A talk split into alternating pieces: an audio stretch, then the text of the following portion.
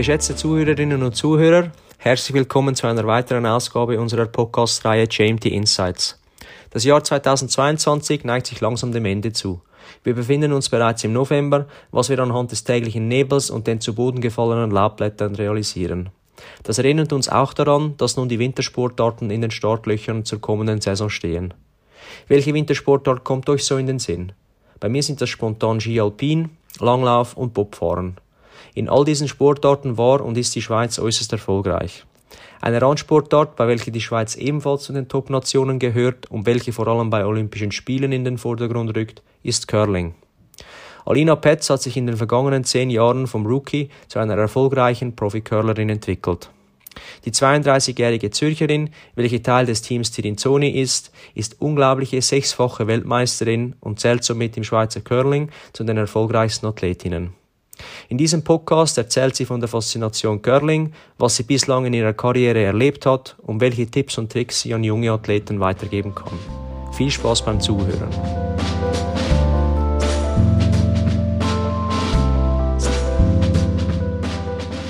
Ja, Alina, es freut mich sehr, dass du mit dabei bist. Freut mich auch.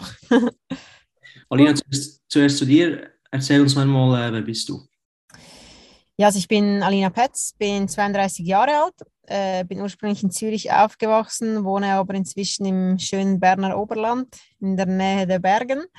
Und ja, ich bin professionelle Curling-Spielerin ähm, seit etwa fast zehn Jahren jetzt, noch nicht ganz. Ähm, wie wir aber alle wissen, Curling ist noch eine Randsportart. Also ich arbeite noch nebenbei stundenweise, unter anderem auch als Ernährungscoachin und sonst noch zwei, drei Projekte, die ich verfolge neben dem Sport. Du hast es erwähnt, dass du professionelle Curlerin bist. Jetzt, ähm, bevor wir zu der Faszination Curling kommen, möchte ich einmal wissen, bei welchem Verein äh, bist du eigentlich aktiv? Also grundsätzlich spiele ich unter dem Curling Club Aarau, wobei es im Curling eigentlich nicht so eine Rolle spielt, äh, von wo aus man spielt, weil international ist man einfach als äh, Schweiz unterwegs. Ja. Und darauf äh, komme ich dann später vielleicht noch zurück, äh, wer da die Nationalmannschaft äh, ausmacht und wer eben nicht. Ähm, aber jetzt mal zur Faszination Curling. Du hast gesagt, das ist eine Randsportart. Erzähl ja. mal davon.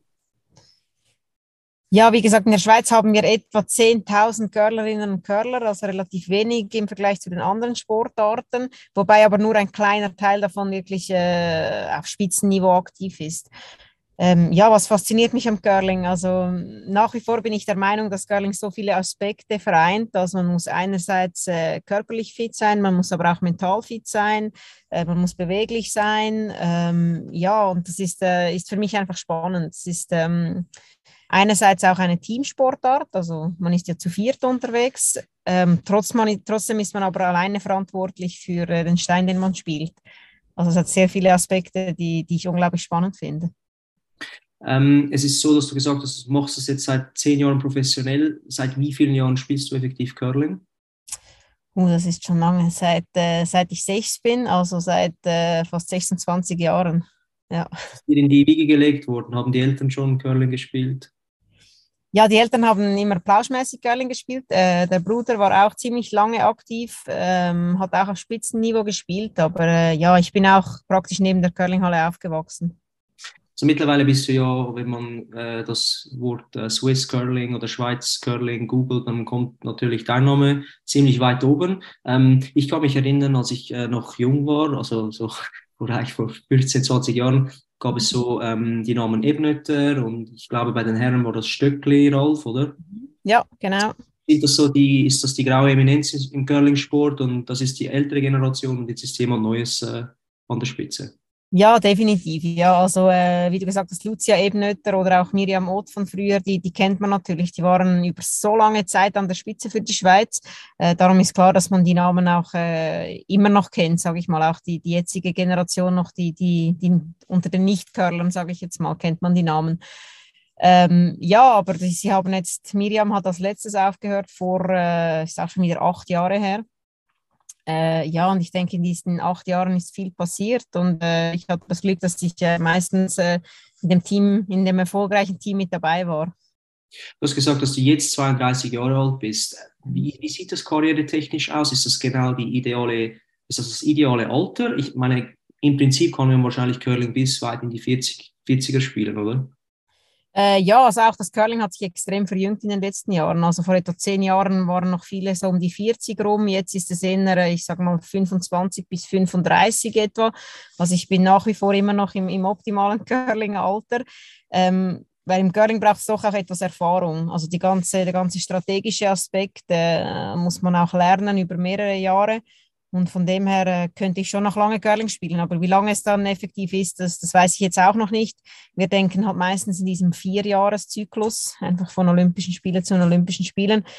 Und ja, jetzt äh, sicher noch äh, bis zu den nächsten Spielen in äh, Mailand und dann muss man wieder weiterschauen.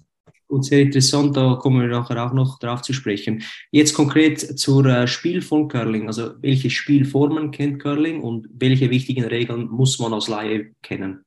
Mhm. Äh, ja, also es gibt grundsätzlich eigentlich zwei Spielformen. Also das, das, äh, das Vierer-Curling, das man spielt, und das sind Männer und Frauen getrennt. Und dann gibt es noch das, das Mixed Curling, wo man zu zweit spielt, ein Mann und eine Frau. Äh, beide Disziplinen sind auch äh, olympisch. Aber äh, ja, die, die Regeln äh, sind im Zweier-Curling etwas komplizierter als im Vierer. Äh, ich denke einfach, das Wichtigste, was man wissen muss, ist, dass äh, der Stein, der am nächsten in der Mitte ist, der zählt am Schluss. Ähm, aber ja, es gibt noch ganz, ganz, ganz viele Regeln, die man äh, beachten muss, bevor man den Sport überhaupt ausüben kann. Ja. Kannst du uns da vielleicht spontan eine rauspicken, die du vielleicht, äh, die eher anekdotenhaft wirkt oder die vielleicht ein bisschen amüsant ist? Ja, also wir haben immer lustige Erfahrungen mit dem äh, Wischen. Im Curling wischt man ja einen Stein, damit man ihn äh, länger machen kann. Also man korrigiert eigentlich Fehler mit dem Wischen. Äh, aber man darf nur die eigenen Steine wischen. Das ist noch wichtig. Also man darf nicht dem Gegner irgendwelche Steine in den Weg legen oder Steine wischen vom Gegner. Das ist noch, ist noch wichtig. Und ist auch immer wieder lustig, welche Erfahrungen wir da machen bei Firmencurling oder so. Aber wenn man zuschaut, ist es schon so, dass wenn er da in diesem, ihr sagt dem End oder dem, das mhm. Ziel, wenn er da vorne ist, dann darf die andere Partei oder die, die gegnerische Mannschaft, die darf dann irgendwie noch eingreifen, oder? Ja, aber nur etwa auf den letzten eineinhalb Metern, ja. Und wie viel äh, das tatsächlich noch bringt, das weiß man selber nicht so genau. Okay, spannend, das von dir zu hören. Ähm, du hast gesagt, 10.000 Curlerinnen und Curler hat die Schweiz. Ich war jetzt überrascht, dass das so viele sind. Ähm, du hast so gesagt, es sei, seien eher wenig. Ähm, wie sieht das Interesse im Vergleich zu anderen Ländern aus? Sind wir da, sind wir da vorne dabei oder ist das so eher wirklich Rand, äh, randnotizmäßig? Ja, ist schon Randnotiz eher. Also Schweden hat etwa gleich viele wie wir. Ähm, Länder wie äh, Großbritannien haben etwas mehr, aber jetzt äh, außerhalb von Europa sind wir natürlich schon ganz hinten. Also jetzt gerade Kanada, USA, äh, Russland, Japan, China, die haben natürlich viel mehr äh, Curling-Spieler und auch viel mehr äh, aktive Curling-Spieler. Also bei uns sind in den 10.000 sind wirklich etwa 98 Prozent sind wirklich einfach äh, Plauschcurler, welche mal einmal in der Woche Maximum äh, gehen. Von dem her sind wir da schon eher im Hintertreffen. Und weshalb ist denn das Niveau so extrem hoch? Weil die Schweiz ist ja wirklich extrem kompetitiv ähm, im Spitzencurling. Ja, das ist eine gute Frage und ähm, die haben wir uns selber auch schon gestellt, weil wir, äh, es ist auch so, dass ja durch das, dass das Curling eine Randsportart ist, ist auch äh, die Unterstützung ähm, eher klein, sage ich jetzt mal. Äh, wir hatten einfach immer das Glück, dass wir einzelne Spieler hatten, wie ich jetzt auch, welche wirklich äh, das Curling zur Priorität gemacht haben und einfach selbstständig geschaut haben, dass wir auch äh, finanziell über die Runden kommen.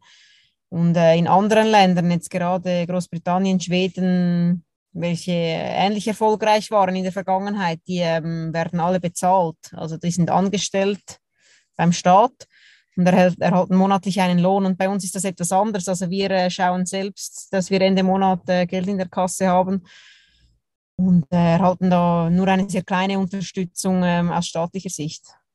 Ja. Das interessant, ja, das hat natürlich auch mit der äh, nationalen Sportförderung zu tun, nehme ich an.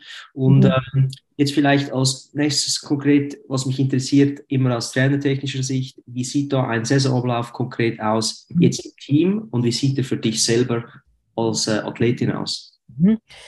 Ähm, das geht eigentlich immer Hand in Hand, das ist klar, ja. Aber wir ähm, trainieren uns meist selbst. Ist auch noch spannend, weil im Curling gibt es nicht wirklich gute Trainerausbildungen. Also der beste Trainer ist meist der, der vielleicht selbst vor zehn Jahren äh, sehr erfolgreich war. Ähm, und sonst coachen wir uns meistens selbst. Ähm, die Saison geht meistens auf dem Eis etwa Juli bis äh, Anfang Mai. Also sprich in den Monaten Juli, August sind wir viel auf dem Eis am Trainieren. Ähm, dann ab September finden Turniere statt bis Ende April. Äh, Mai ist meistens wirklich Trainingspause, also wo wir gar nichts machen, weder im Gym noch äh, auf dem Eis. Und dann Juni ist vor allem wieder äh, Fokus auf Gym, äh, Aufbau und das ja, nimmt dann etwas ab, im, wenn die Turniersaison wieder startet im September. Was, was eigentlich das ganze Jahr läuft, ist das Mentaltraining, wo wir uns regelmäßig im Team und auch einzeln äh, mit einem Mentaltrainer oder Sportpsychologen austauschen. Mhm. Also ist wirklich, äh, ich sage mal, elf von zwölf Monaten ist sehr viel los bei uns im Trainingskalender. Also dann habe ich jetzt drei Säulen rausgehört. Das ist das Technische, das Curling-Technische, oder das mhm. kann man ja nur darauf im Eis äh, praktizieren. Dann sicher die athletische Komponente, die du jetzt gesagt hast, das heißt du vor allem selber dafür verantwortlich und dann das Mentale. Die nächste Frage wäre jetzt gewesen, welche Leistungsfaktoren für eine Curlerin wie dich äh, von eminenter Bedeutung sind. Sind das einfach diese drei Sachen? Gibt es noch weiteres? Ähm, es sind schon diese drei Säulen, würde ich mal sagen, wobei natürlich die einzelnen Säulen noch sehr viele Unterkategorien haben. Also jetzt gerade ähm, das im Team arbeiten, das ist natürlich auch etwas, was ähm, in der Sportpsychologie sehr groß geschrieben wird. Also sei das Kommunikation, äh, Arbeiten im Team, äh, Selbstverantwortung etc. etc. Also das gibt es äh, innerhalb von diesen drei Säulen gibt es sehr viele Themen, die die man äh, bearbeiten muss. Und gerade jetzt, wir sind jetzt aktuell, wir sind ein neues Team, wir haben zwei neue Spielerinnen und das beginnt natürlich immer wieder von neuem. Mhm. Und das ist schon ein Prozess, der meist etwa mal ein Jahr dauert, bis man sich überhaupt richtig gefunden hat als Team. Meine Frage am Anfang war ja, bei welchem Verein du spielst, gesagt bei Aarau. Und jetzt, wie sieht das aus? Seid ihr die Nazi effektiv oder Kannst du uns noch mal aufklären? Wenn man die Zeitung aufschlägt und es steht äh, die Schweizer Nationalmannschaft, dann weiß man noch nicht, wer jetzt da effektiv im Kader ist. Genau, ja, also es gibt äh, in dem Sinn keine Nationalmannschaft im Curling, wie man das in anderen Sportarten kennt. Also sie äh, picken keine Spieler und die sind dann zusammen das Nationalteam, sondern wir sind eigentlich das Team Aarau und wir müssen uns immer wieder qualifizieren für internationale Events. Also jetzt haben wir beispielsweise uns für die EM qualifiziert in drei Wochen oder zwei Wochen und an der EM treten wir dann einfach als Schweizer Nationalteam auf. Aber äh, wenn wir uns jetzt beispielsweise nicht für die WM qualifizieren, welche im März stattfindet, dann ist ein anderes Team dann das Schweizer Nationalteam. Das heißt, ihr, ihr macht das eigentlich unter euch gegenseitig aus, wer jetzt die Schweiz repräsentieren darf.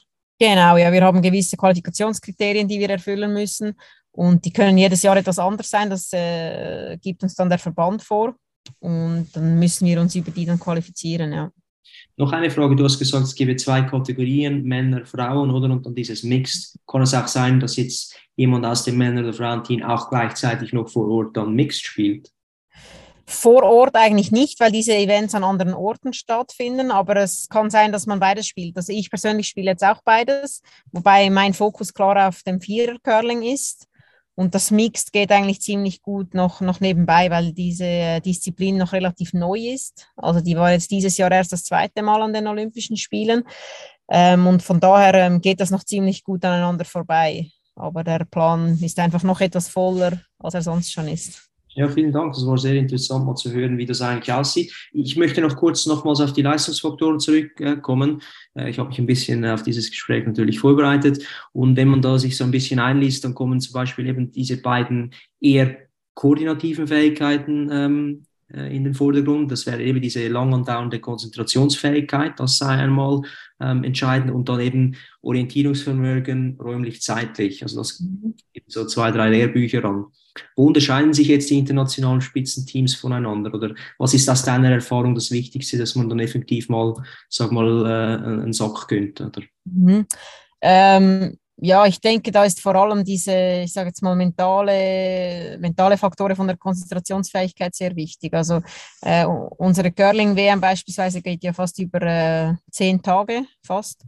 Und man hat ein bis zwei Spiele am Tag und teilweise direkt hintereinander. Da ist man eigentlich sechs Stunden am Tag ist man auf dem Eis. Und muss, du musst immer noch fähig sein, auch noch fünf, sechs Stunden ähm, dich in den wichtigen Momenten, zu in wichtigen Momenten zu konzentrieren und somit dann, dann auch die wichtigen Steine halt äh, zu spielen dann und auch ähm, ja, natürlich eine, eine hohe Erfolgsquote damit zu erreichen. Und ich denke, das ist schon etwas, was die Spitzenteams, die, die können das, auch aufgrund, auf der, aufgrund der Erfahrung, die sie vielleicht schon hatten in den letzten Jahren. Darum ist der gute Curling-Spieler auch vielleicht eher 30 anstatt 20, mhm. weil in den jungen Jahren kann man das noch nicht so einschätzen. Aber äh, ich denke schon, dass das ein Faktor ist, welcher äh, matchentscheidend sein kann. Weil rein aus der technischen, vom technischen Aspekt her bist du irgendwann bist du technisch solid oder halt nicht solid. Aber wenn du solid bist, dann ist es vor allem ein Mental Game. Und du hast es angesprochen, ihr übt das effektiv als, als großer Bestandteil eures, äh, eures ähm, täglichen, wöchentlichen Trainings. Machst du das vor allem alleine oder ist das eben auch sehr oft in der Gruppe? Ähm, vor allem alleine. Also in der Gruppe geht, geht es dann mehr um, äh, um, Kommunikationsfähigkeit, die du hast oder eben nicht hast, oder äh, das Leben im Team, sage ich jetzt mal, auf dem Eis und neben dem Eis. Aber ähm, wenn es tatsächlich um eine Steinabgabe geht oder eine gewisse oder Drucksituationen, das macht man dann eher alleine. Ich persönlich äh, visualisiere sehr viel und das kannst du eigentlich von überall machen, wenn du kurz fünf Minuten Zeit hast. Ja.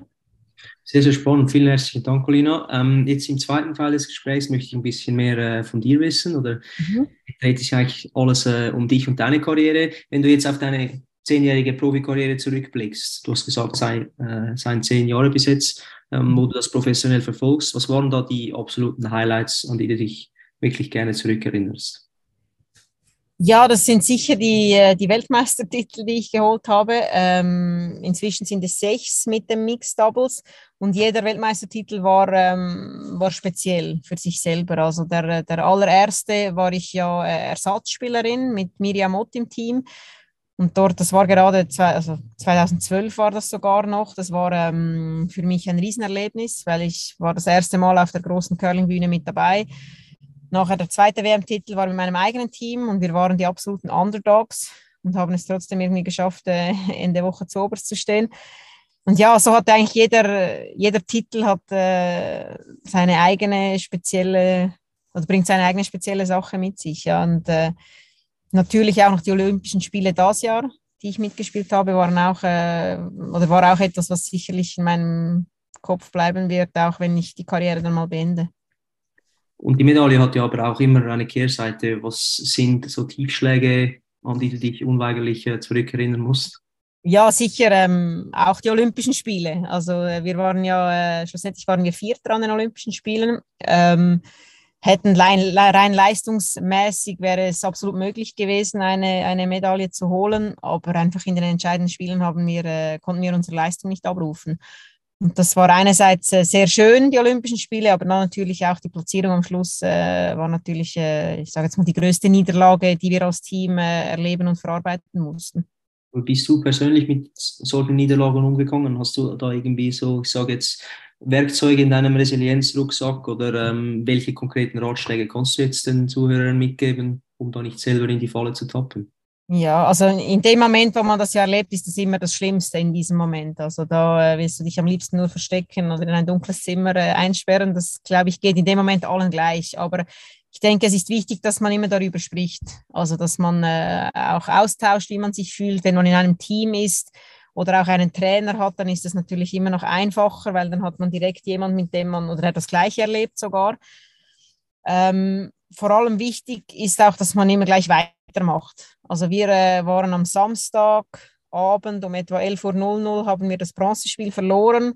Um 2 Uhr morgens waren wir schon am Flughafen in Peking, also drei Stunden nach der Niederlage. Aber äh, zwei Tage später haben, waren wir schon wieder auf dem Eis.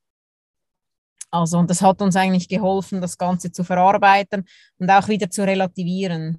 Wenn du nach Hause kommst, dann hast du äh, Familie, Freunde und die äh, lieben dich, egal ob du jetzt deine Medaille geholt hast oder nicht. Und ich denke, das hilft auch immer wieder, das Ganze dann äh, richtig einzuordnen.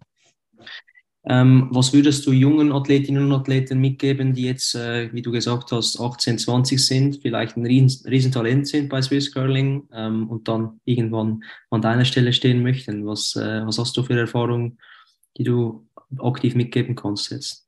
Ja, also sicher, entscheidend ist sicher, dass äh, die vielen Trainingsstunden und auch das harte Training, das man machen muss, äh, wenn man wirklich an der Spitze sein will. Also ich, ich habe selbst auch immer Tage, an denen ich am liebsten gar nicht trainieren würde. Ähm, aber es hat sich, ich glaube, jede Trainingsstunde, die ich gemacht habe, hat sich gelohnt. Und ähm, je professioneller man diese macht und je mehr man äh, auch da wirklich dabei ist, dann mit dem Kopf, desto besser. Ähm, weil ja, die Konkurrenz schläft nicht.